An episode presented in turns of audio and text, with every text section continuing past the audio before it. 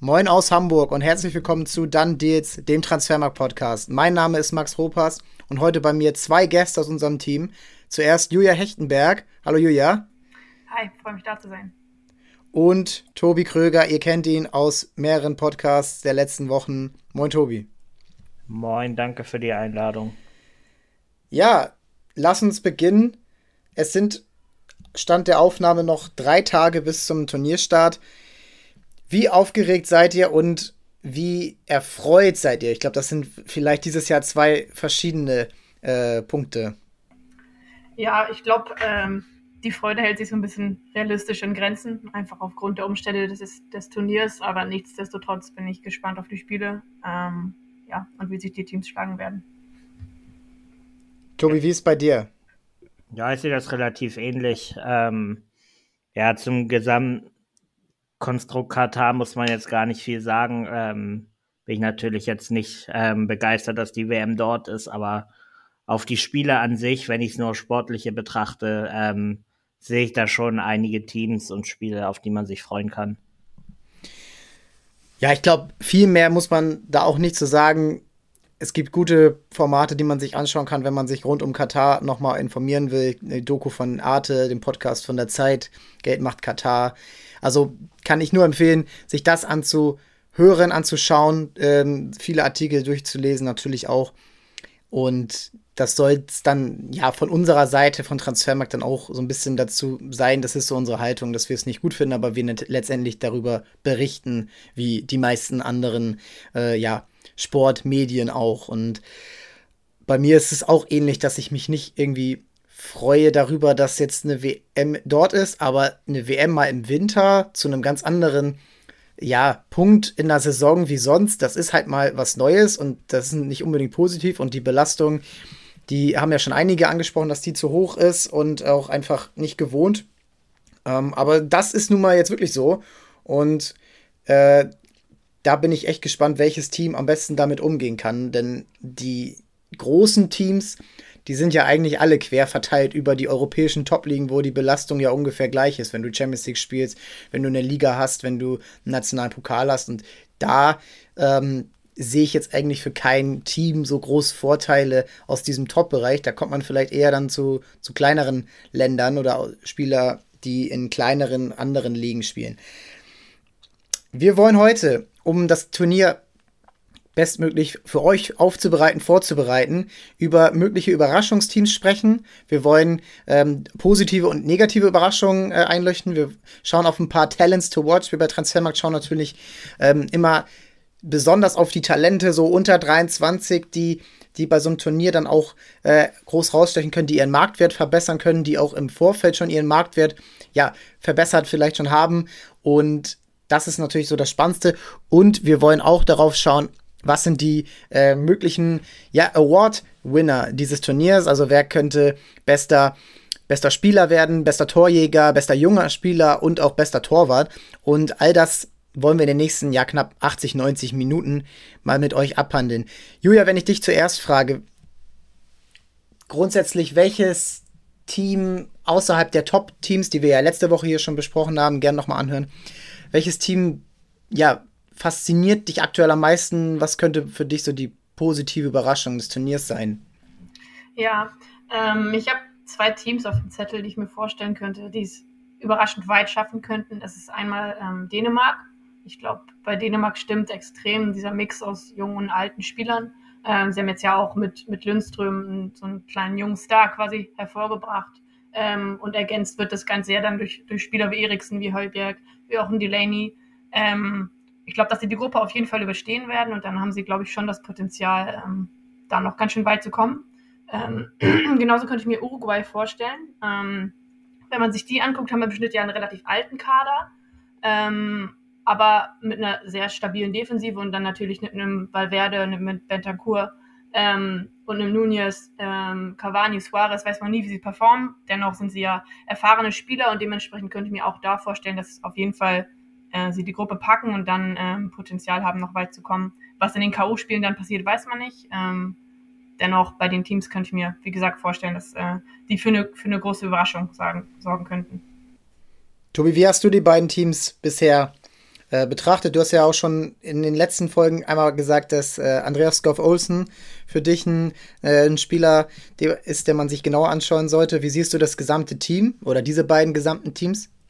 Ja, ich kann da Julia nur zustimmen. Beide ganz interessant. Gerade gerade Dänemark nochmal mit den ähm, vielen auch jungen Spielern und ich glaube auch ein Punkt, der für Dänemark spricht, ist halt, dass mit Eriksen ähm, ja nochmal ein Spieler da ist, den wir bei der EM leider im Fokus hatten.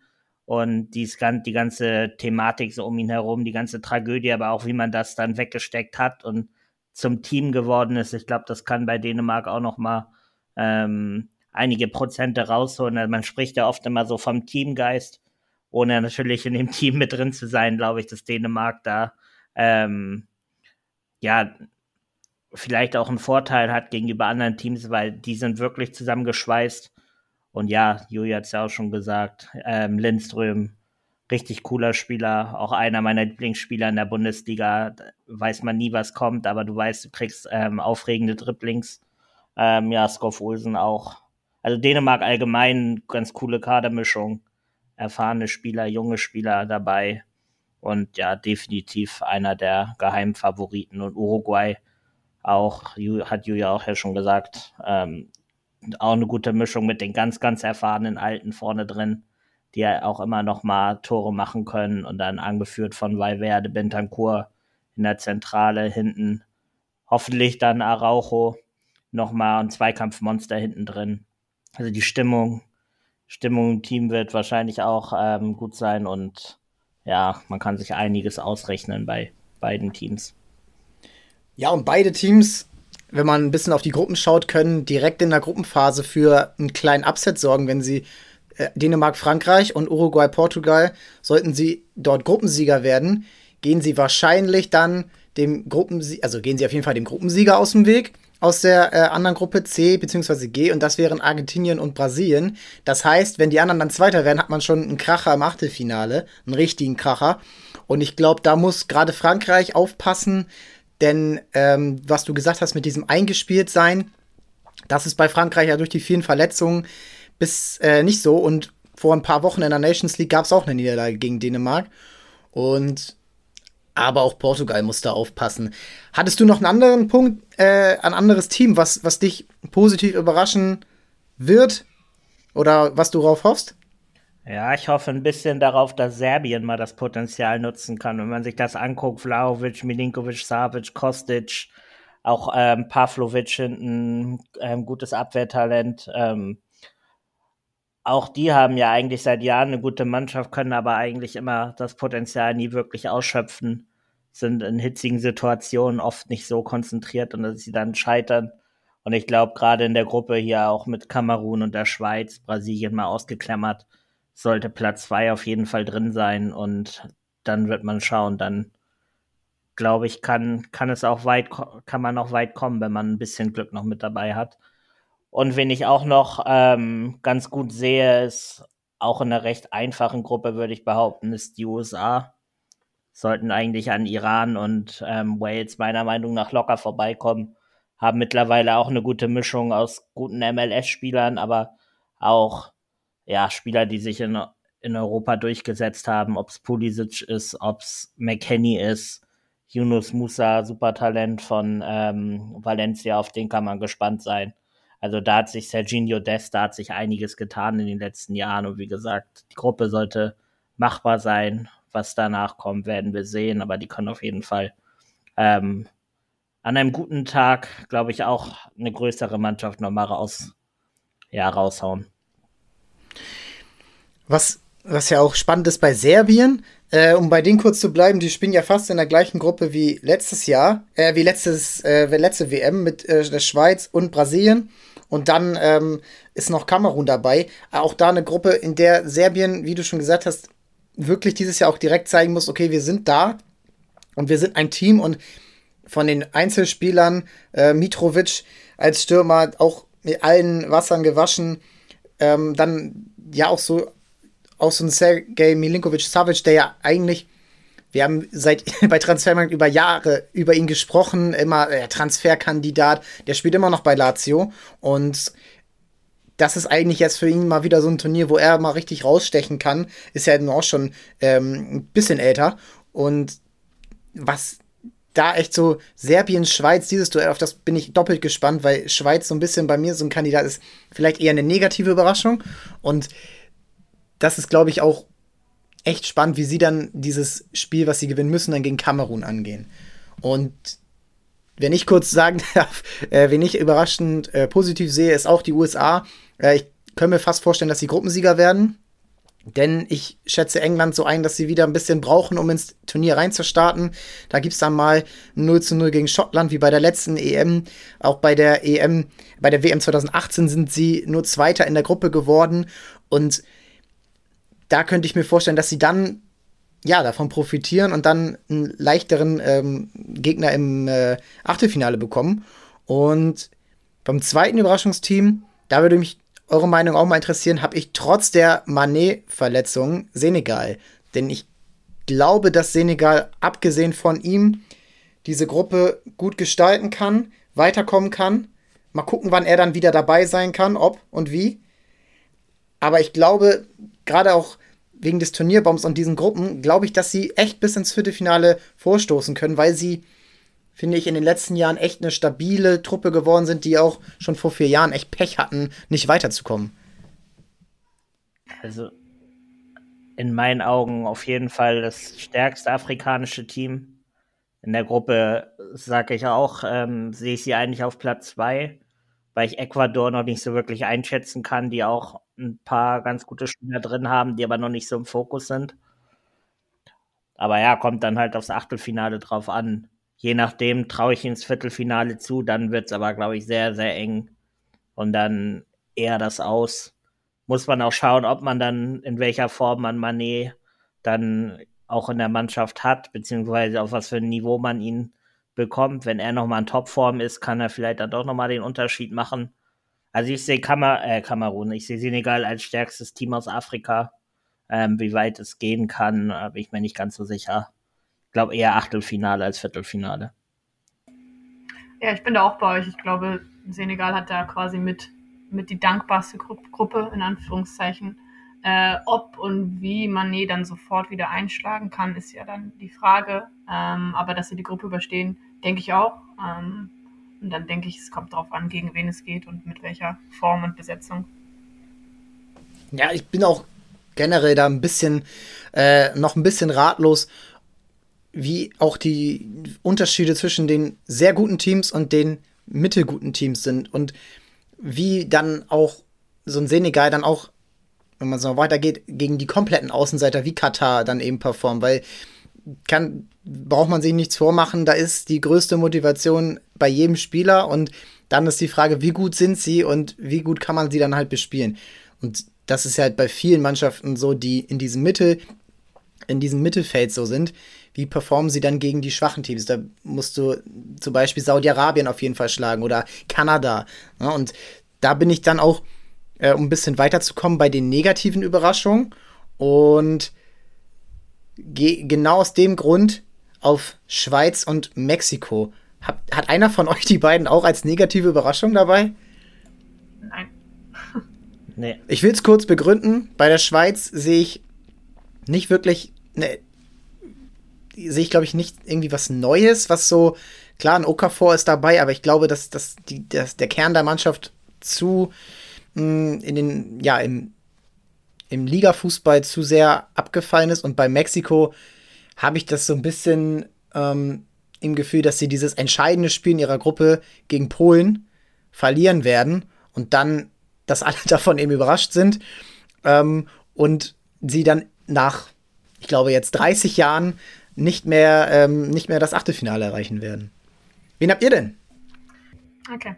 Ähm, ich habe tatsächlich die, die negative Überraschung so ein bisschen daran gekoppelt, was für eine Erwartung an die verschiedenen Nationen besteht und bin deshalb eher so ein bisschen auf die Top-Teams gegangen. Ähm, für mich ist das an, der, an, an, an einer Stelle ganz klar Frankreich.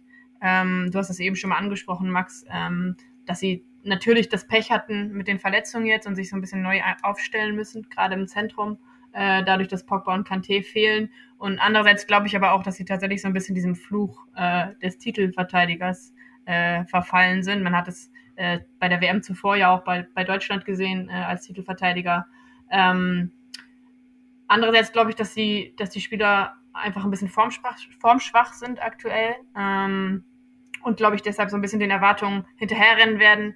Vielleicht oder sehr wahrscheinlich überstehen sie die, die Vorrunde. Ähm, ich glaube aber dann ist relativ schnell Schluss ähm, und dementsprechend das Ganze dann auch als Enttäuschung zu sehen, einfach aufgrund der Erwartung äh, an Titelverteidiger. Ähm, und was ich mir auch noch vorstellen könnte, ist eins der beiden Teams aus England oder Spanien. Ähm, die haben natürlich eine, eine enorm hohe Qualität auf dem Platz mit den, mit den Topstars, die dabei sind. Ähm, aber auch da glaube ich, dass sie eben kein eingespieltes Team sind ähm, und unter Umständen in der K.O.-Phase dann irgendwo Schluss sein könnte, je nachdem auch, wie, wie der Turnierverlauf mit, mit Gegnern etc. Ähm, sein wird. Ähm, deshalb könnte ich mir vorstellen, dass auch bei, bei England oder Spanien eine Enttäuschung passieren könnte. Ja, ich ähm, würde dir bei Frankreich sogar zustimmen. Ich habe da auch irgendwie, mein Bauchgefühl sagt mir, dass das alles nicht so funktionieren wird, wie man sich das vorstellt.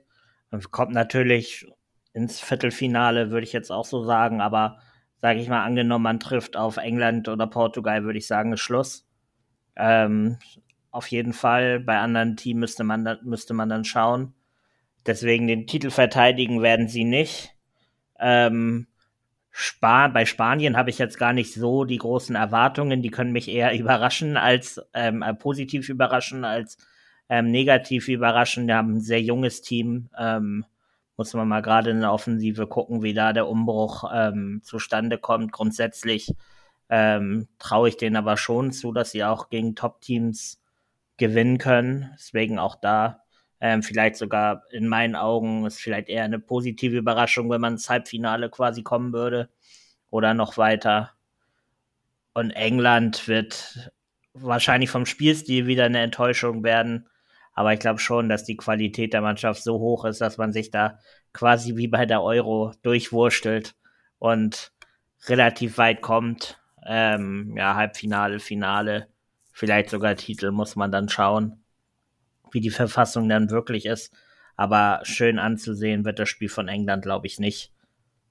Und da würde ich nämlich auch direkt zu meiner Überraschung weiterleiten und sagen, ähm, ich habe da einen anderen großen auf dem Zettel und das ist Belgien, die ja die letzten Jahre immer quasi einer der Geheimfavoriten bzw. Favoriten waren wenn ich mir aber den Kader angucke, da sind zu viele Spieler, die entweder formschwach sind, schon seit längerem wie Hazard, Lukaku, ähm, aber auch so Spieler wie Carrasco und da hängt mir einfach zu viel von Kevin De Bruyne ab.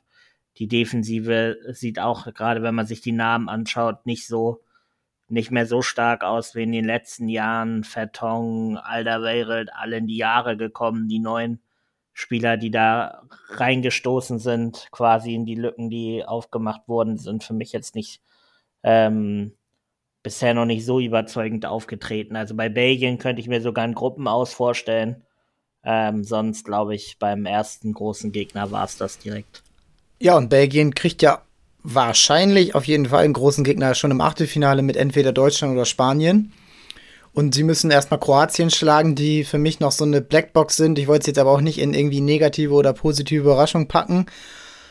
Und ich glaube, bei Belgien kommt es ganz darauf an, wie Roberto Martinez als Trainer entscheidet, setze ich auf die jüngeren Spieler wie ein Onana äh, oder ähm, also der ist für mich das beste Beispiel dabei, dass eigentlich da mal ein frischer Wind rein muss und wie binde ich die dann ein? Ich kann dann als Trainer nicht darauf vertrauen, ah, die kennen sich seit acht Jahren, sondern ich muss da halt meine Arbeit für, äh, für tun. Ich kann mir auch nicht vorstellen, dass mit Hazard, äh, Torgen Hazard, Meunier und Co. da jetzt wirklich noch mal ähm, ein Run kommt. Und ja, äh, ich glaube bei Frankreich, äh, um das noch abzuschließen, ich glaube bei Frankreich kommt es sehr früh drauf an, dass sie gegen Dänemark bestehen und Erster werden und dann das achte Finale, was dann wahrscheinlich dann Polen oder Mexiko sein äh, wird, dass sie das dann eben nicht irgendwie aus der Hand geben mit einer ja, arroganten Leistung wie zum Beispiel das achte Finale gegen die Schweiz bei der Euro. Und dann könnte ich mir vorstellen, dass es dann, wenn sie das überstehen, dass sie dann äh, sehr weit kommen. Und ich glaube, ich glaube schon daran, dass Frankreich da noch, ähm, dass sie nicht die negative Überraschung sein wird. Aber wenn wir jetzt auch gerade so ein bisschen über diese Teams gesprochen haben, du hast England auch angesprochen wieder, ja, unattraktiver Spielstil, wahrscheinlich dann Dreierkette äh, mit, mit zwei richtigen Verteidigern auf Außen dann auch. Mhm. Belgien geht da ja in eine ähnliche Richtung oft, ähm, obwohl dann vielleicht mal ein Hazard, Torgen Hazard auf links spielt. Glaubt ihr dann, dass die Talente, die in diesen Kadern ja auf jeden Fall vorhanden sind, glaubt ihr, dass die genügend Spielzeit bekommen, um dann eben, ja, eins, äh, eins der neuen Gesichter des Weltfußballs werden können?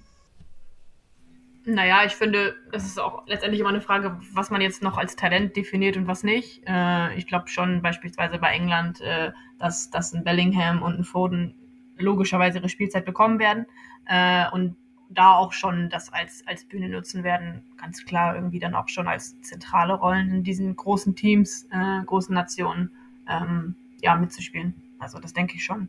Was dann an Talenten noch dazukommt, äh, Tobi hat da immer einiges auf dem Zettel, ähm, was dann nochmal reingeschmissen werden kann, ähm, bleibt dann eine andere Frage. Aber ich glaube, das wird gerade bei dieser WM schon sehr prägend sein, dass viele junge Spieler, ähm, letztendlich dann ja auch bei Deutschland ein Musiala, ähm, schon sehr zentrale Rollen auch bei den großen Nationen spielen werden. Äh, als, ja, ich glaube auch, da müsste man erstmal definieren, ähm, welche Spieler noch wirklich als Talente zählen oder nicht. Ich würde Ihnen zum Beispiel eine Definition anbieten mit Onana ist ja. noch ein Talent. Ich würde sagen, De Ketelare, die international noch nicht so überzeugt haben. Also ein Petri, auch wenn er 19 ist, ist für mich kein Talent mehr, weil er auf dem international besten Level schon performt mhm. hat. Bellingham, Musiala genauso, die jede Woche in der, Bund in der Bundesliga top performen. Bei einem De Ketelare zum Beispiel sehe ich das jetzt noch nicht. Bei einem Onana habe ich das jetzt auch noch nicht in dem Ausmaß gesehen. Oder bei ja, wie du hast ja Yusuf Musa angesprochen, ne? Das sind so Spieler. Mhm. Und ich glaube, das sind so die Talente, die ja auch bei, ähm, bei eben so einem Team äh, eben im, in der zweiten Reihe so lauern. Auch bei Kroatien gibt es einige Spieler, die eben hinter den Etablierten auch sicherlich auf ihre Chance warten.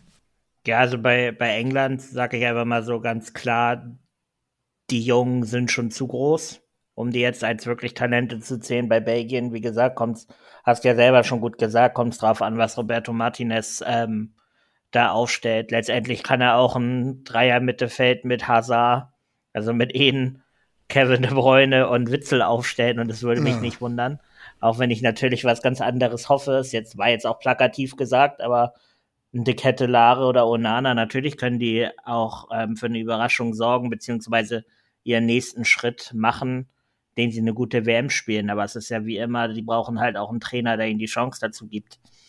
Das wird ja auch in der Innenverteidigung, ich habe mit Christian, unseren äh, Christian Schwarz, unseren Belgien-Experten, auch jetzt häufiger über Zeno Debast gesprochen. Äh, Debast, der bei Anderlecht gerade so der Shootingstar ist in der Innenverteidigung, auch nominiert wurde.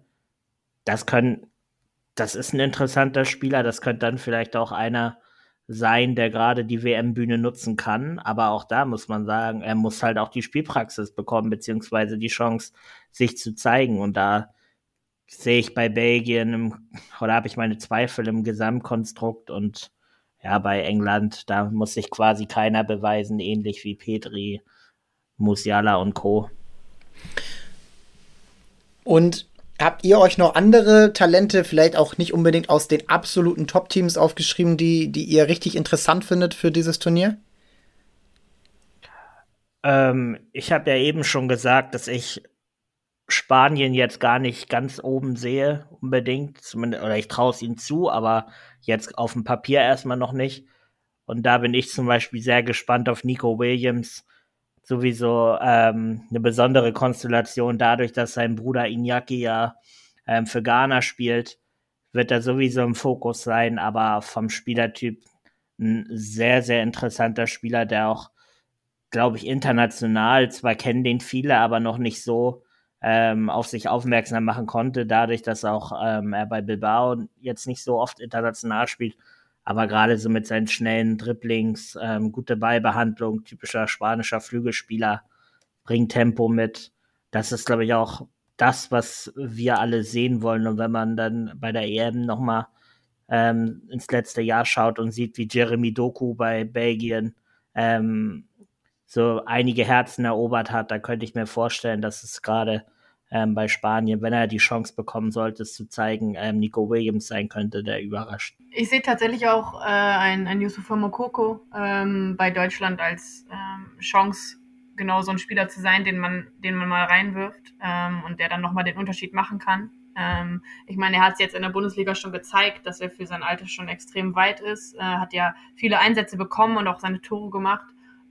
Und ich finde, gerade bei ihm sieht man irgendwie, dass er, obwohl er eben äh, erst 17 ist, dafür schon ein extrem kompletter Spieler ist. Gerade ähm, dadurch, dass er ja über seine Schnelligkeit enorm kommt und aber auch extrem abschlussstark ist, wie ich finde. Also ähm, von, von allen möglichen Positionen den Abschluss zu suchen. Ähm, und vielleicht könnte er auch für, für Deutschland eben mal diesen Zentrumsstürmer stellen, ähm, der jetzt ja einfach so ein bisschen fehlt, äh, wenn man Füllkrug mal außen vor lässt, ähm, ihn da mal zu bringen. Und wenn er seine Chancen bekommt ähm, auf Einsätze, könnte das in meinen Augen auch für, für ihn schon die erste Chance sein, sich auf der Bühne nochmal weiter zu zeigen. Ich meine, ich glaube, einige haben ihn schon auf dem Zettel, auch international. Äh, aber dennoch könnte er aufgrund der Besetzung der deutschen Mannschaft glaube ich, schon ähm, seine Chancen bekommen, sich da auch weiter zu platzieren international. Ich glaube, bei Mukuku hängt es echt davon ab, wie Flick vorne spielen lassen will, weil ich glaube, entweder spielt er von Anfang an und dann kommt ein Füllkrug vielleicht noch rein oder ein Harvard spielt von Anfang an und dann muss er sich gegen Füllkrug vielleicht durchsetzen äh, und dann kommt es so ein bisschen auf die Spielsituation an, wer vielleicht ein bisschen besser geeignet ist. Wenn du führst, würde ich eher auf Mukoko setzen, den noch mal lang schicken kannst, wenn du hinten liegst oder es 1-1 ste steht und du brauchst den Sieg. Vielleicht eher Niklas Füllkrug, der ja auch gestern schon sein Tor gemacht hat.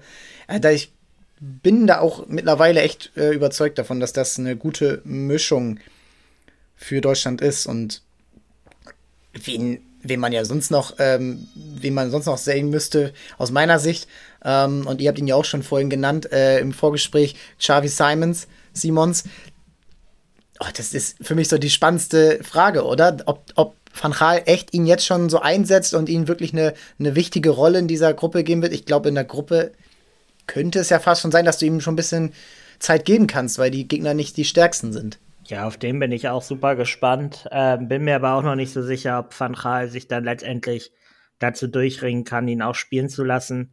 Ähm, ja, galt ja schon immer so als eine Art ähm, Wonderkid, Wundertalent, so der war ja schon früh bekannt, dann bei Barca früh abgehauen, um nach PSG zu gehen, dann da erste Spiele bekommen, aber auch eigentlich wie fast jedes PSG-Talent dann auch dort den Durchbruch nicht geschafft, aber dann halt, dass der nochmal die Chance PSW so schnell nutzt und in der Eredivisie gleich so für Furore sorgt, hatte ich auch überhaupt nicht ähm, auf dem Schirm gehabt, beziehungsweise nicht erwartet könnte halt auch so eine Art Super-Joker sein, wie ich eigentlich gehofft hatte, dass es auch Florian Würz bei Deutschland sein könnte, wenn er rechtzeitig fit geworden wäre. Nochmal so ein Zehner quasi dribbelstark, den du nochmal bringen kannst, auch wenn du im Rückstand bist, der nochmal was kreieren kann. So, da wäre ähm, Simmons, glaube ich, schon eine sehr gute Wahl und ähm, würde ihn gerne sehen.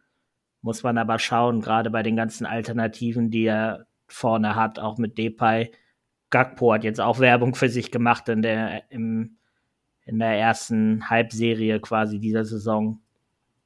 Ist auf jeden Fall einer für die Zukunft. Ich würde ihn gern sehen. Und mal schauen, was, was der alte Trainer Fuchs sich da ausgedacht hat.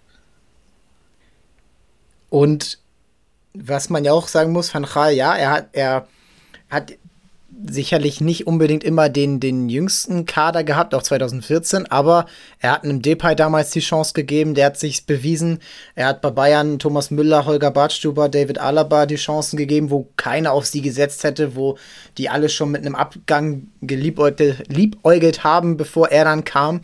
Also ich finde Van Gaal und vielleicht auch mit der Altersmilde, mit der Gelassenheit, die er mehr und mehr so ein bisschen transportiert, glaube ich, dass er dann eigentlich relativ nüchtern darauf äh, schauen sollte und den Besten, die es verdient haben, auch die Einsatzzeiten gibt. Julia, hast du noch einen Namen für dich? Hast du ähm, bei den Portugiesen mit in der Innenverteidigung, wir haben auch drüber gesprochen, ähm, wie siehst du Antonio Silva? Glaubst du, dass das ein Turnier ist, was für ihn noch zu früh kommt oder kann er gerade in der dringend benötigten äh, Klasse, die sie in der Innenverteidigung, ähm, ja, abgesehen von Ruben Diaz vielleicht nicht mehr so haben. Glaubst du, dass das für ihn das richtige Turnier ist? Naja, ich finde, es ist immer schwer zu sagen. Letztendlich hängt es davon ab, wie viel Vertrauen er bekommt, auch von, von seinen Teamkollegen äh, als, als Support auf dem Platz. Äh, grundsätzlich finde ich, er hat auch schon äh, in der Liga gezeigt, dass er das Potenzial hat. Ist natürlich mit 19 einfach noch extrem jung. Ähm, nichtsdestotrotz, glaube ich, ist es ein Spieler, auf den man gucken muss und der auch gerade dadurch, dass jetzt die Chance sich halt äh, für ihn ergeben könnte, aufgrund der Besetzung, ähm, da schon eine tragende Rolle spielen kann wenn er, wenn er das Vertrauen ähm, bekommt und dann auch äh, schon die Souveränität an, an den Tag leben, äh, legen kann bei, bei solch einem Turnier. Ja, ich finde gerade in der Innenverteidigung ähm, ist das immer nochmal so ein extra Punkt, ob du dem jungen Spieler dann Vertrauen gibst. Ähm, es gab sehr gute Beispiele, äh, angefangen mit einem Piquet 2010 äh, oder auch ja 2000, 2006 per Mertesacker. Also eigentlich haben äh, gibt es auch positive Beispiele dafür, dass man jungen Innenverteidigern die Chance gibt. Und finde ich da auch ein gutes Beispiel neben, neben Silva ist, ähm, du hast ihn vorhin schon angesprochen, Strahinja Pavlovic von Serbien. Der spielt seit Sommer bei RB Salzburg, hat seinen Marktwert mittlerweile auf 20 Millionen gesteigert.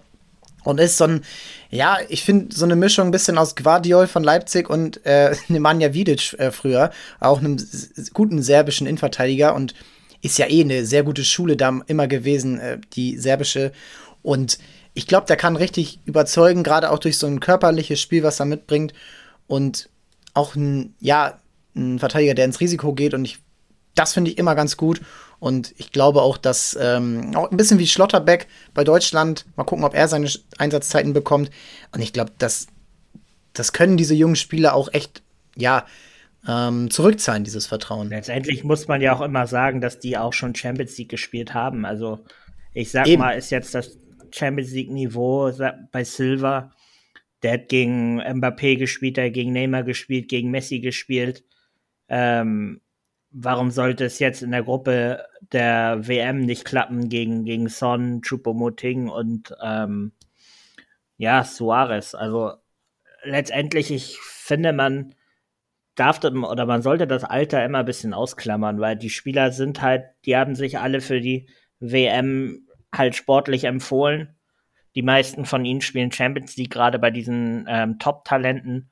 Und ich glaube, es haben sich auch ein bisschen die Zeiten geändert. Ich sag mal, früher wurdest du halt mit 23 reingeworfen und galtst wie Klose damals noch als Talent. Heutzutage geht es für viele Talente einfach ähm, ja gar nicht früh genug auf dieses hohe Niveau. Also da ähm, hat sich auch, glaube ich, einfach das Anspruchsdenken auch bei den jungen Talenten im Fußball einfach geändert und die wollen, wollen sich so früh wie möglich beweisen. Schmeiß den doch rein und schau, ähm, ob es klappt.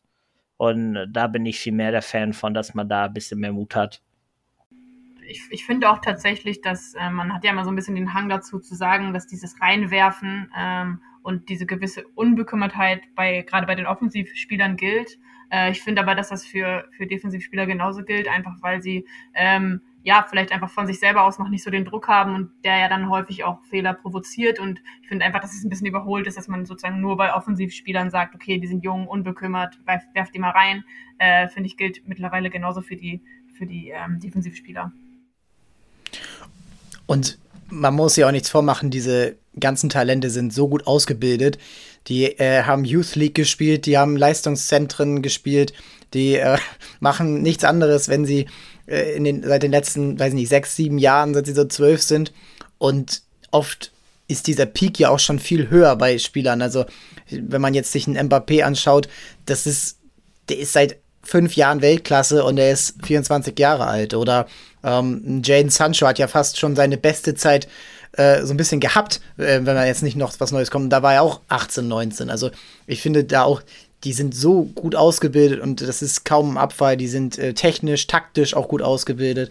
Und wie ihr sagt, also da äh, mache ich mir ich mir sowieso keine Gedanken, aber ich finde auch, die Trainer sollten sich da ein bisschen äh, von frei machen und die Trainer sollten auch nicht dann, wie du gesagt hast, das Alter dann so ein bisschen als äh, ja, Kritikpunkt raussuchen, sondern vielleicht einfach eher die Leistung. Wie schon Otto Rehagel gesagt hat. Wen ich noch ans Herz legen wollen würde, ist Nikola Zalewski von der, von der Roma.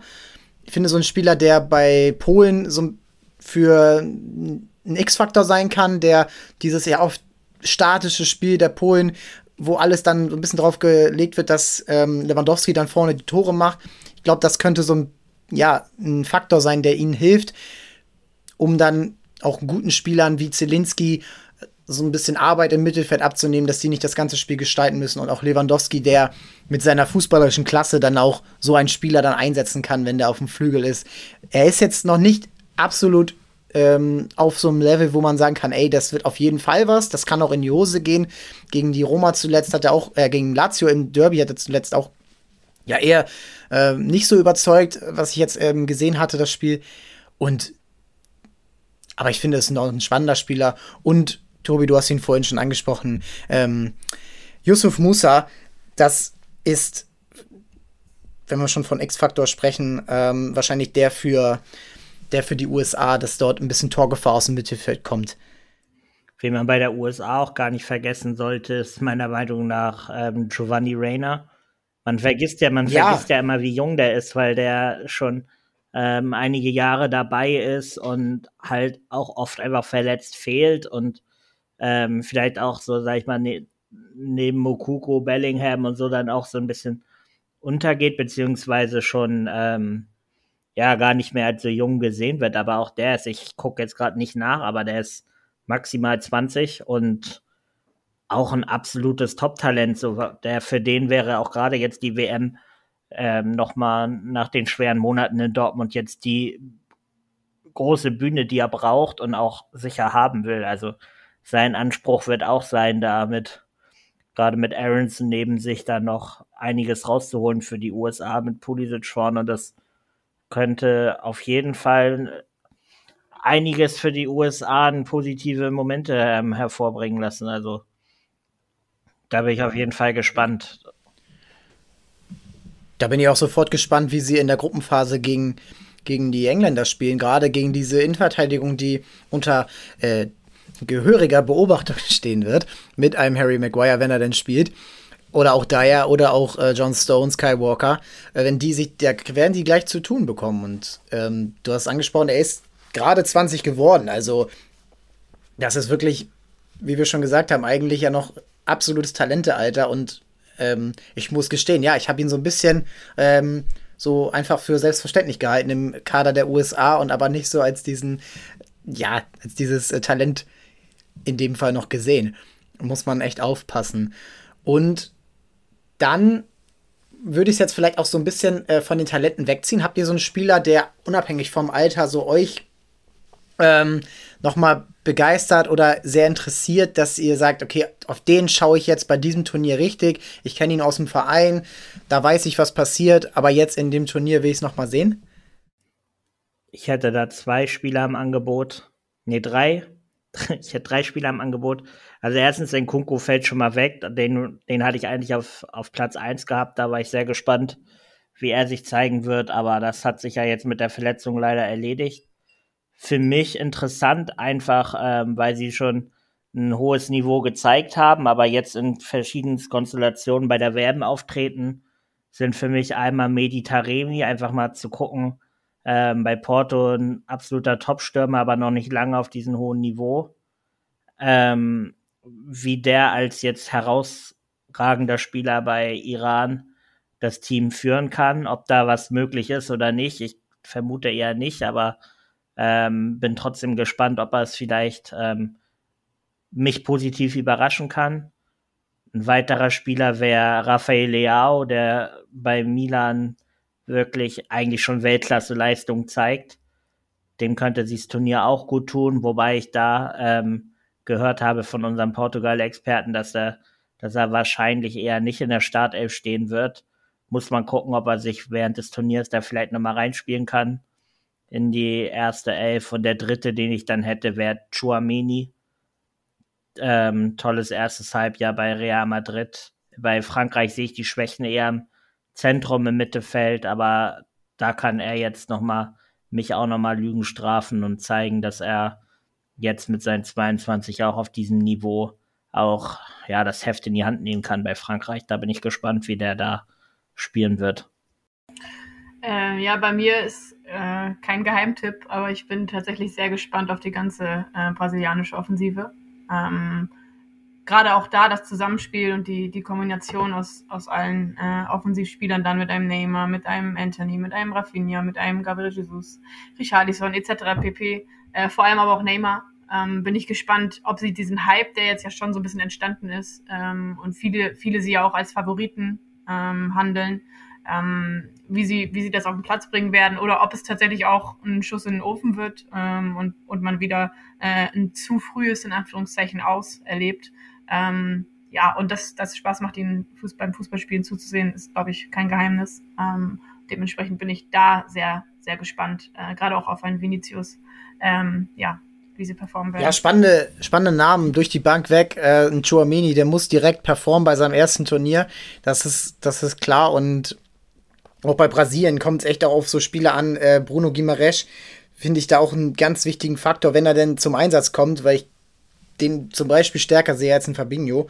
Und ja, mal gucken, äh, wie Brasilien sich performt. Es kann natürlich sein, Feuer frei und dann, dann können auch mal Spiele 6 zu 0 ausgehen. Aber es kann auch sein, dass ähm, vielleicht da so ein bisschen sich ineinander ja, verhakt wird in der ganzen spielerischen Klasse. Und da hätte ich zum Beispiel gern Roberto Firmino gesehen. Äh, Tobias, da haben wir schon ein, zwei Mal drüber gesprochen, dass das äh, ein Snap ist der besten Sorte. Wen ich noch äh, sehen würde, wäre Min Jae Kim, spielt bei Neapel und ist bei Südkorea in der Innenverteidigung. Ja, ähm, bin ich so ein bisschen gespannt, ob er so eine Mannschaft, die immer dabei ist, die 2018 Deutschland geschlagen hat, die ja gerade in dieser Gruppe mit Ghana, Uruguay und Portugal vielleicht mal für eine Überraschung sorgen kann. Und ich glaube, da kommt es dann auf ihn an, ob er erstmal selber stark spielt und dann vielleicht auch seine Nebenmänner auf ein Niveau heben kann, dass sie gegen gute Offensivreihen dann vielleicht mal kein Gegentor kassieren oder nur eins. Das wäre ein Spieler, auf den man sicherlich achten kann von dieser überragenden ähm, Neapel-Mannschaft aus der Hinrunde. Und Ansonsten hätte ich noch aus der Bundesliga Daichi Kamada direkt im ersten Spiel gegen Deutschland, ob der vielleicht der, äh, der Deutschland-Schreck wird. Ähm, das könnte man vielleicht mal beobachten. Kommen wir um ja so ein bisschen ähm, auch das Turnier aus so einer Top-Notch-Perspektive zu betrachten zu unseren Awards. Und da würde ich direkt anfangen mit dem besten Spieler des Turniers. Das ist oft ein Award gewesen, der auch mal diskutiert wurde. Oft wird es ja irgendwie dem Spieler zuteil, der ähm, der Beste des Zweiten ist. Da, ähm, und ja, gerade 2010 gab es große Diskussionen. Äh, das ist dann damals Diego Forlan geworden. Ob es dann nicht hätte sein sollen, dass es Xavi wird oder Wesley Snyder. Ähm, 2014 war die Diskussion Messi oder Neuer. Es wurde dann Messi. 2018 war, glaube ich, das unumstrittenste, dass Luka Modric ähm, den Titel bekommt, der dann auch Weltfußballer wurde. Und ja, das ist äh, immer sehr spannend. Was glaubt ihr? Und das geht ja dann auch so ein bisschen dahin, wer, wer auch in Richtung Finale bei euch kommt. Ähm, was, was ist euer Tipp? Julia, fang mal an. Ich habe mich tatsächlich ein bisschen schwer getan, mich da auf einen Spieler festzulegen. Ähm, ich würde es mir tatsächlich nochmal für Messi wünschen, äh, einfach weil es seine, seine letzte WM ist und weil ich glaube auch, ähm, ja, dass Argentinien weit kommen wird, um nicht sogar zu sagen, dass mein, äh, mein Tipp wäre auf den, auf den Titel. Ähm, je nachdem, wie weit sie dann halt kommen, würde ich es mir, wie gesagt, für Messi wünschen. Ich glaube, dass das ganze Team auch nochmal, äh, so wie bei, so ähnlich wie bei der Copa America, irgendwie alles dafür geben wird, um Messi zu dem Titel zu tragen, äh, also zum Titelgewinn. Ob es dann mit dem Spieler klappt, äh, sei man hinten angestellt. Ähm, je nachdem, wie weit auch Uruguay kommt, äh, ich meine, ich hatte es bei den Überraschungsteams mit drin, könnte ich mir auch äh, Valverde vorstellen. Ähm, ich meine, er hat jetzt zuletzt ja auch so einen kleinen Hype durchlebt, einfach aufgrund seiner starken Leistung. Ähm, und ich habe es eben auch schon mal angesprochen, ähm, Brasilien, ähm, je nachdem, wie gut sie es schaffen, den, den Hype mitzunehmen oder den ganzen Erwartungen auch gerecht zu werden, ähm, könnte ich mir schon auch vorstellen, dass ein, ein Vinny oder ein Neymar, ähm, wenn sie ihre Performance bringen und die Leute ähnlich eh ähnlich doll be begeistern, wie jetzt äh, der Anspruch ist, ähm, dass es auch einer aus dem, aus dem brasilianischen Offensivkader ähm, wird. Ja, ich mach's mal wie Julia und verrate auch mit, mit dem ersten Namen gleich meinen Weltmeister-Tipp und gehe mit Bernardo Silva. Wow. Ähm, wirkt auf den ersten Blick vielleicht ähm, wie ein Hot Take, aber ich sehe Portugal am stärksten, glaube auch, dass sie den Titel holen und Bernardo Silva einfach überragender Spieler am Ball wird ähm, für schöne Szenen sorgen, ist quasi ja der Spieler, der die Top-Offensive dann mit der Defensive auch nochmal verbindet, beziehungsweise mit dem Mittelfeld. Ich glaube einfach, der wird da die Spielmacherrolle ähm, perfekt, ähm, ja, perfekt rüberbringen und dann auch beim ähm, Weltmeister Portugal dann auch Spieler des Turniers werden. Mein zweiter Kandidat wäre dann auch schon, ähm, wie Julia auch schon gesagt hat, Neymar. Weil ich glaube, wenn Brasilien ähm, ein gutes Turnier spielen wird, dann wird er nochmal ähm, eine absolute Topleistung raushauen, weil er weiß, das wird auch wahrscheinlich seine letzte Chance, wo er nochmal auf, ja, auch körperlich auf seinem besten Niveau, da er mal gerade nicht verletzt ist, ähm, performen kann und der wird sich einiges vornehmen für das Turnier. Ja, spannender Pick mit Bernardo Silva. Gehe ich komplett mit, dass er der überragendste Fußballer in diesem, in diesem Team ist ich habe immer noch so ein bisschen Zweifel beim Trainer, äh, was wir eben schon besprochen haben, ob der die alle freilässt. Und Leao würde ich schon gerne in der Startelf sehen, zum Beispiel. Also es ist natürlich ähm, jetzt noch nicht so zu beurteilen, wie es dann auf dem Feld aussieht. Ähm, ich glaube, da hängt dann auch sehr viel, oder es kann sehr viel dann äh, sich um Cristiano Ronaldo drehen, obwohl der sportlich vielleicht nicht mehr die, die Argumente dafür liefert. Und ähm, ja, wenn, wenn Portugal Start wird, ich glaube, dann wird auch Bernardo Silva richtig performen. Und bei Messi finde ich, was du gesagt hast, ja, ich glaube auch, ich habe sie auch als äh, Weltmeistertipp, aber ich glaube, dass er, auch wenn er eine gute Leistung zeigen wird, vielleicht nicht so herausstechen wird, wie er es immer musste, sondern dass ihm ein Spieler wie ein Lautaro, wie wenn er fit ist, die Baller, ähm, auch aus der Innenverteidigung Lisandro Martinez, dass die ihm so ein bisschen helfen, und dann vielleicht so ein bisschen von den Lorbeeren was abbekommen und er dann eben nicht diesen Einzeltitel bekommt. Und da glaube ich, wenn man das ja auch dann so als ein Spieler sieht, der aus einer schwächeren Mannschaft heraussteht, ist mein Tipp Petri, denn ich glaube, dass Spanien ein gutes Turnier spielen wird. Sie, sie geben immer Ergebnisse und ich glaube, dass er, wie auch schon letztes Jahr, da war er für mich, ja, da war er für mich der Shootingstar der, der beste junge Spieler des Turniers. Und ich glaube jetzt, wenn man, äh, ich weiß nicht, ob man diesen, äh, ob man beide Awards gewinnen kann, weil er ist ja auch erst 19, dann wird er diesen Award holen, weil er für mich der absolut stärkste Spieler dieses Teams ist. Und dass es dann in Richtung Halbfinale gehen wird und dass man dann sagt, ach man, der arme Petri hätte doch mal ein bisschen mehr Hilfe auf dem Platz gehabt und es dann eben auf Spieler, wie du angesprochen hast, Nico Williams, Dani Olmo sehe ich auch als wichtigen Spieler, wenn er dann kann. Und ja, ich finde, Petri ist da schon eine, eine Spur weiter, dass man jetzt noch für die, ähm, ja, über den äh, Jungen Award ähm, sehen kann. Wie seht ihr das? Also ich verstehe auf jeden Fall, was du meinst ähm, bezüglich Messi und Argentinien, aber nichtsdestotrotz glaube ich, dass er schon immer noch äh, der, der Leader sein wird, der vielleicht nicht komplett die anderen in Schatten stellt, aber dennoch einfach aufgrund auch des Fakts, dass hier äh, seine letzte WM sein wird, äh, dann schon so ein Stück weit im Fokus stehen wird und auch durch, durch Leistung oder letztendlich dann vermutlich auch, äh, wenn, wenn es für Argentinien so läuft, wie wir beide jetzt vermutet haben, äh, auch durch Assists und Tore halt, ähm, ja, dennoch, dennoch sehr auffällig sein wird, auch im, im äh, Kontext der Mannschaft. Ja, bleibt spannend. Also es ist ja auch immer so ein bisschen ein Popularity-Contest und da hat Messi natürlich in diesem Jahr die besten Karten. Jetzt habe ich den Jungen Award schon angesprochen. Wen habt ihr dort? Da habe ich Petri, um deinen ähm, dein Spieler mal aufzugreifen. Und ich weiß eigentlich selber nicht genau, ob ich Petri jetzt gewählt habe, weil ich glaube, dass er diesen Award dann am Ende auch verdient haben wird also der beste junge Spieler auch wirklich ist. Aber ich glaube, dass er halt ein gutes Turnier spielt. Und dann haben wir jetzt schon bei, wie du schon gesagt hast, bei den anderen Awards gesehen, ähm, ja, dass das ja Barcelona, Spanien Marketing da sehr, sehr gut ist. Ach. Und ähm, um ein bisschen äh, mal die Verschwörungstheorie zu gehen. Nein, und dann glaube ich, ähm, wird er Leistung bringen, um diesen Pokal dann wahrscheinlich auch rechtfertigen zu können. Deswegen glaube ich, ähm, Petri hat da die besten Chancen, wenn alles alles so läuft, wie man es erwarten kann. Ja, also ich sehe das mit Petri ähnlich wie ihr beide. Also ich kann mir schon vorstellen, dass er irgendeine Form von Auszeichnung äh, oder zumindest, dass er mit dem Team äh, auffallen wird, mit, mitnehmen wird. Äh, ich habe allerdings beim jüngsten Spieler des Turniers, äh, also beim besten jungen Spieler, Musiala tatsächlich. Ähm, viele wollten ihn ja gerne auch als Golden Boy haben, wobei ich da auch äh, bei Gavi war.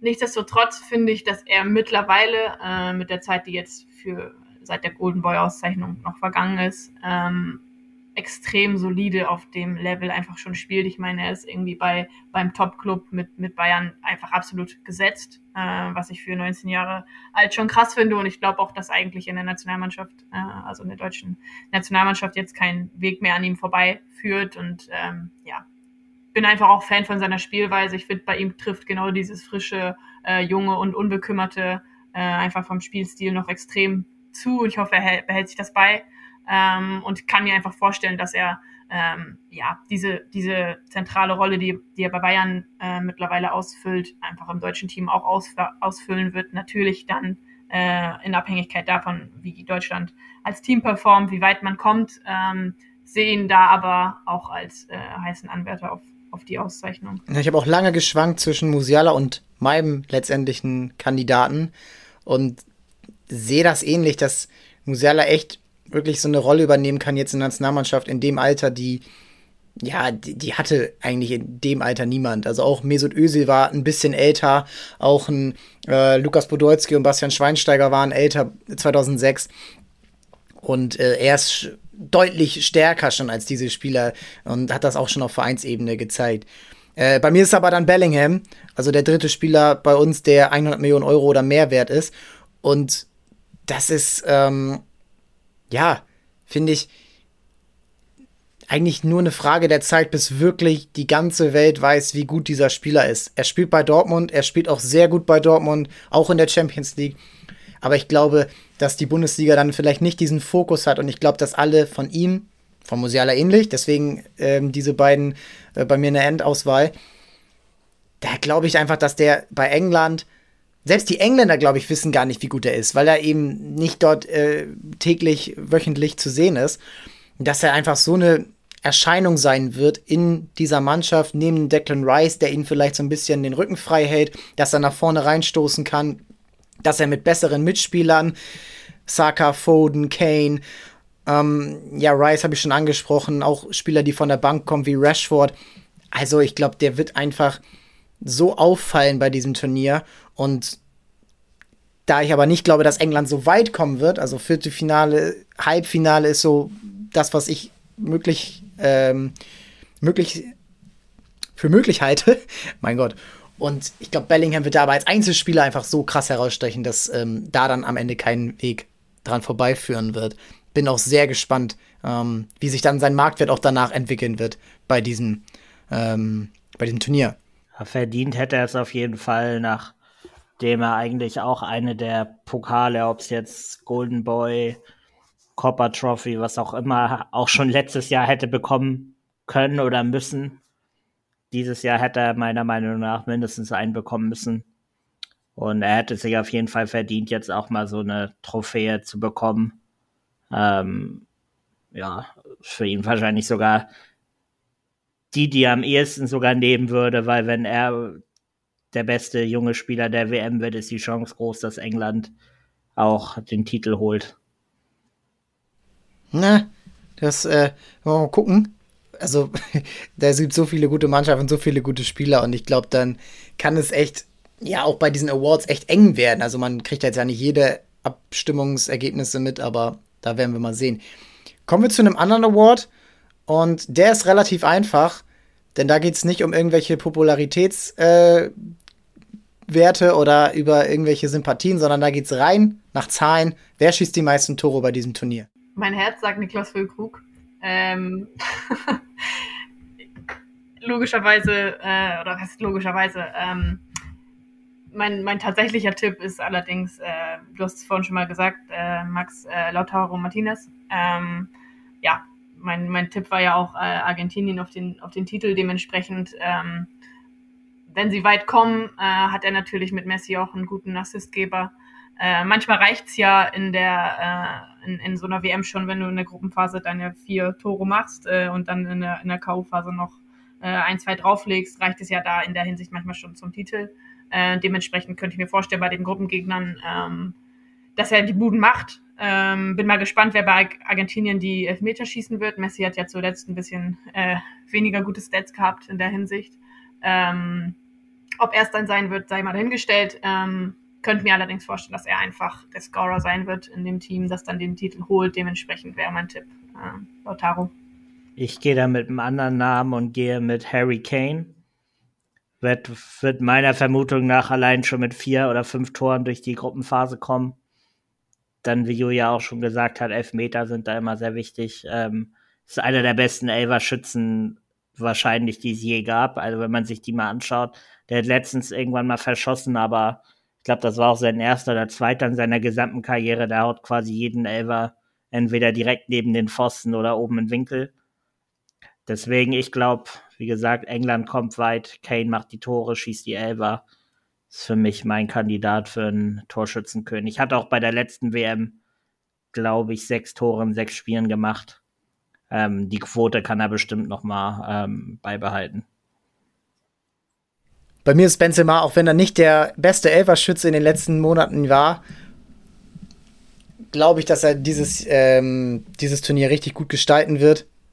Frankreich wird, glaube ich, das High in der Offensive suchen und dann muss man mal sehen, äh, wie es dann im weiteren Verlauf des Turniers so wird, weil er hat eigentlich die besten Spieler um sich rum, die ihm gute Vorlagen geben können. Dembele, Mbappé, wenn die sich gut, wenn die gut harmonieren, auch ähm, ja einfach einfach auch ein Chouameni aus dem Mittelfeld, die kennen sich jetzt aus dem Verein, Kamavinga vielleicht. Ey, lass uns, äh, das wird richtig spannend da oben und ich glaube auch, dass dieses Jahr ein bisschen mehr Tore fallen als in den letzten Turnieren insgesamt. Der letzte Award geht darum, wer diese Tore verhindert. Wer wird euer Torhüter des Turniers? Ich würde da mit Diogo Costa gehen, ähm, wo wir gerade beim Thema Elfmeter eben waren gerade absoluter Elver-Killer in der Champions League vier in Folge gehalten. Wie gesagt, Portugal wird Europameister. Und da ich von der Innenverteidigung eigentlich nicht so überzeugt bin, wird er einiges zu tun bekommen und ja, wird da, glaube ich, wirklich herausstechen und dann am Ende auch die Trophäe des besten Torwarts verdient mit nach Hause nehmen. Spannender Kandidat, auf jeden Fall richtig äh, ein richtiges ähm, Talent wieder auf dieser Position. Julia, wen hast du? Tatsächlich äh, genau das gleiche wie Tobi. Ähm, einfach weil ich mir auch vorstellen kann, dass Portugal weit kommt. Ähm, und habe mir gedacht, okay, da muss ich auch noch irgendeinen Award an Portugal vergeben. Ähm, naja, und die anderen Dinge hat, hat Tobi gesagt. Ähm, letztendlich sind es dann ja auch immer die Teams, äh, die, die in die K.O.-Phase kommen und dann weiterkommen, wo einfach die Wahrscheinlichkeit hoch ist, dass mal ein Elfmeterschießen dazukommt und dann natürlich die, die Torhüter auch immer äh, im Fokus stehen und dementsprechend kann ich mir vorstellen, ähm, ja, dass er es wird. Oder dass er die Chance bekommt, sich zu beweisen, äh, ja, auf spektakuläre Art und Weise. Ja, spannend. Also, weil irgendwie bei allen großen Mannschaften so ein bisschen die Torhüter-Position nicht so sattelfest ist. Auch ein Alisson hat gerade nicht die allerbeste Zeit ähm, bei Liverpool. Auch ja, Hugo Lloris ist auch nicht mehr der, der mal war. Ähm, bei Argentinien traditionell immer ein bisschen äh, wackelig. Das werden wir jetzt auch sehen, wie das dieses Jahr aussieht. Ähm, Spanien hat da auch nach dem Ende von Iker Casillas und De Gea ja auch nicht mehr dabei Probleme auf dieser Position. England ja, Jordan Pickford hat eigentlich bei großen Turnieren eigentlich meistens performt, aber irgendwie schwingt da auch mal so ein bisschen Angst mit bei ihm. Äh, also oder bei allen anderen, wenn er spielt.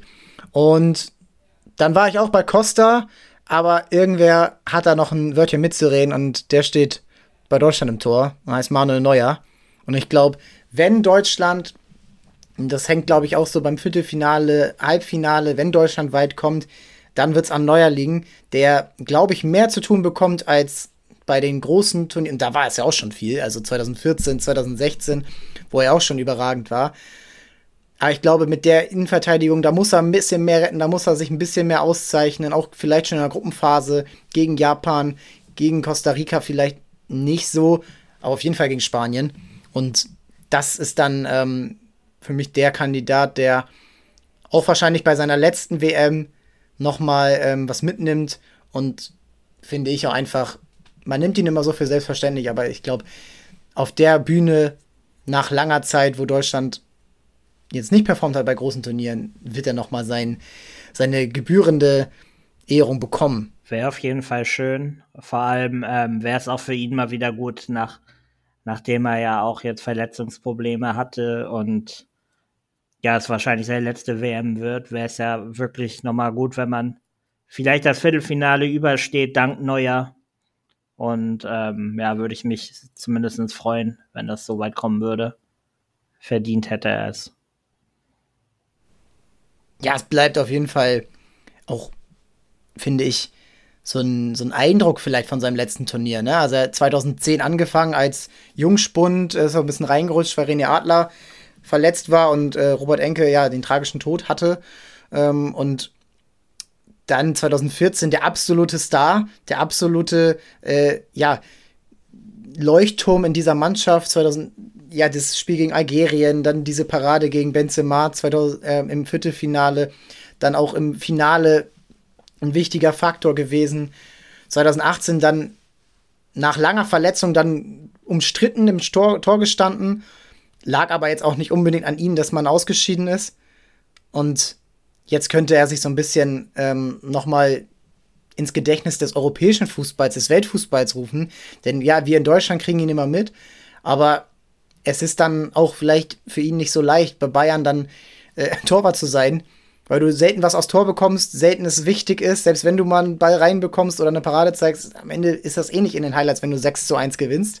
Und ja, ich glaube, das ist echt nochmal ein, ein Ding für ihn. Und ähm, werden wir sehen. Ich glaube, bei, bei Neuer ähm, ist tatsächlich auch so ein bisschen dieser Fakt, dass er gerade bei der WM 2014, viele haben es ja im Nachhinein immer gesagt, dass er fast so ein bisschen dieses Torwartspiel neu erfunden hat, in bestimmten Teilen. Ähm, und dementsprechend würde ich mich für ihn persönlich auch sehr freuen, ähm, wenn er sozusagen nochmal einen großen Auftritt hat. Ich glaube aber auch hier äh, hängt es natürlich extrem mit der Performance des deutschen Teams ab. Ähm, aber er ist, glaube ich, immer, immer ein Kandidat, einfach aufgrund ja, seiner Art, äh, Torwart zu sein und aufgrund seines Spielstils ähm, eben diese, diese Spektakularität mitzubringen und dementsprechend, ja, ich würde es ihm gönnen. Ja, und dann würde ich ähm, euch noch eine Frage stellen. Was glaubt ihr denn, was glaubt ihr denn, wer war denn der beste Torhüter 2018 bei der WM? Wisst ihr das noch? Mm, Akin Feev. Ich weiß es nicht. Ein Spieler, der auch gar nicht so schlecht ist, wo wir gerade von guten Torhütern sprechen, aber Thibaut Courtois in absoluter Top-Verfassung ja eigentlich. Jetzt eine kleine Verletzung gehabt, aber ich glaube, der hätte eigentlich auch ein Wort mitzureden, aber ich glaube, sind wir alle der Meinung fast, dass äh, Belgien einfach als Mannschaft nicht gut abschneiden wird und dann wirst du wahrscheinlich auch nicht ähm, Torwart des Turniers, wenn du im Achtelfinale ausscheidest. Wobei, oh, nee. Nee, schon gut. Ich wollte gerade sagen, man kann. Ich hatte eigentlich gedacht, dass auch 2014 Keylor Navas nah dran war, als, als er mit Costa Rica zum Beispiel ins Viertelfinale kommen ist. Ist natürlich auch so die Frage, ähm, ja, vielleicht muss man als Torwart auch gar nicht so weit kommen, wenn du genug auf die Kiste bekommst in der, in der Gruppenphase oder noch im Achtelfinale. Wenn du halt dein Team quasi vom 5-0 rettest, dass es nur ein 2-0 wird oder so, kannst, hast vielleicht zehn Glanzparaden drin, kannst und hältst noch einen Elver, dann bist du vielleicht noch mehr im Fokus als ein vielleicht Costa, der mit sehr wenig Gegentoren allgemein ähm, durch die WM kommt da hängen ja auch immer so die Elfmeterschießen dran. Ne? Keylor Navas ist 2014 Zweiter geworden. Ich habe es gerade nochmal nachgeguckt.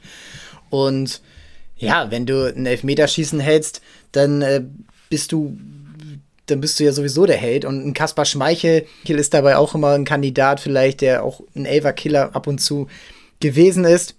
Das werden wir sehen. Und ich glaube auch, um das Turnier so ein bisschen abzuschließen, das ist ein echt qualitativ hohes Turnier, auch wenn eine Mannschaft wie Italien fehlt, auch wenn Spiele viele, äh, viele Spieler verletzt sind, ähm, wie ein Pogba, wie ein Kanté, äh, wie ein Jota bei Portugal.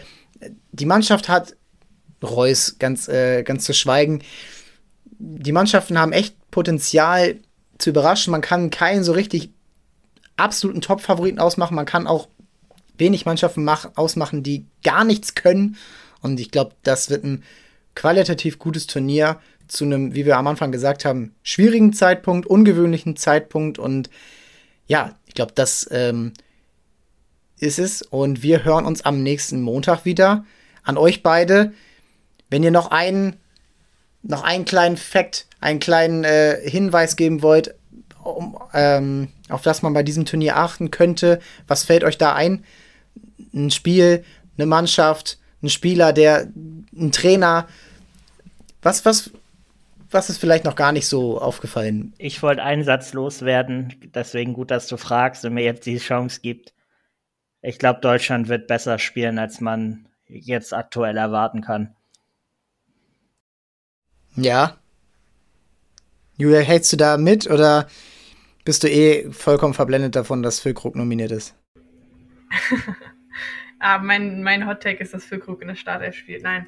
Ähm, tatsächlich würde ich mich da eher so ein bisschen auf die äußeren Umstände ähm, berufen. Ich glaube, es wird äh, ein etwas, etwas merkwürdiges Turnier. Ich bin gespannt tatsächlich, wie es angenommen werden wird unterm Strich. Äh, einfach von Fanseite aus. Äh, also ob, äh, ob das Interesse äh, tatsächlich niedriger ist als bei, bei den letzten WMs. Ähm, ja, und letztendlich dann auch, wie, äh, wie, die, wie die Stimmung in Anführungszeichen vor Ort ist oder ähm, ja, inwiefern man von, von hier ähm, überhaupt von, von vor Ort mitbekommt.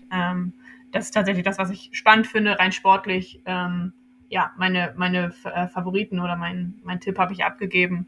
Ähm, ich bin gespannt, wie sich die Top-Teams schlagen, äh, ob sie den Erwartungen quasi gerecht werden können oder ob tatsächlich ähm, Teams floppen werden. Ähm, ja, ansonsten, ähm, ja, wird, glaube ich, ein, wie du gesagt hast, ein qualitativ sportlich gesehen äh, starkes Turnier. Ja, danke. Also natürlich wird es auch, ähm, wie du schon gesagt hast, ganz weird, ganz anders. Bin wirklich gespannt, oder was heißt gespannt, aber ich sehe ein bisschen mit Sorge, wie die Fans dort vor Ort ähm, behandelt werden.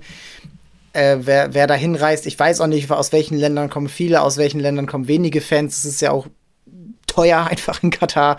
Und das sollte nicht in so eine Marketingveranstaltung abdriften, in der wirklich gar nichts mehr, äh, gar nichts mehr irgendwie real ist. Und damit will ich es dann auch eigentlich dabei belassen. Hm, ja, danke fürs Zuhören. Wir hören uns regelmäßig wieder während des Turniers. Wir schauen auf die Spiele, wir schauen aufs Drumherum, wir schauen auf, ja, Mannschaften, die überperformen, Mannschaften, die unterperformen.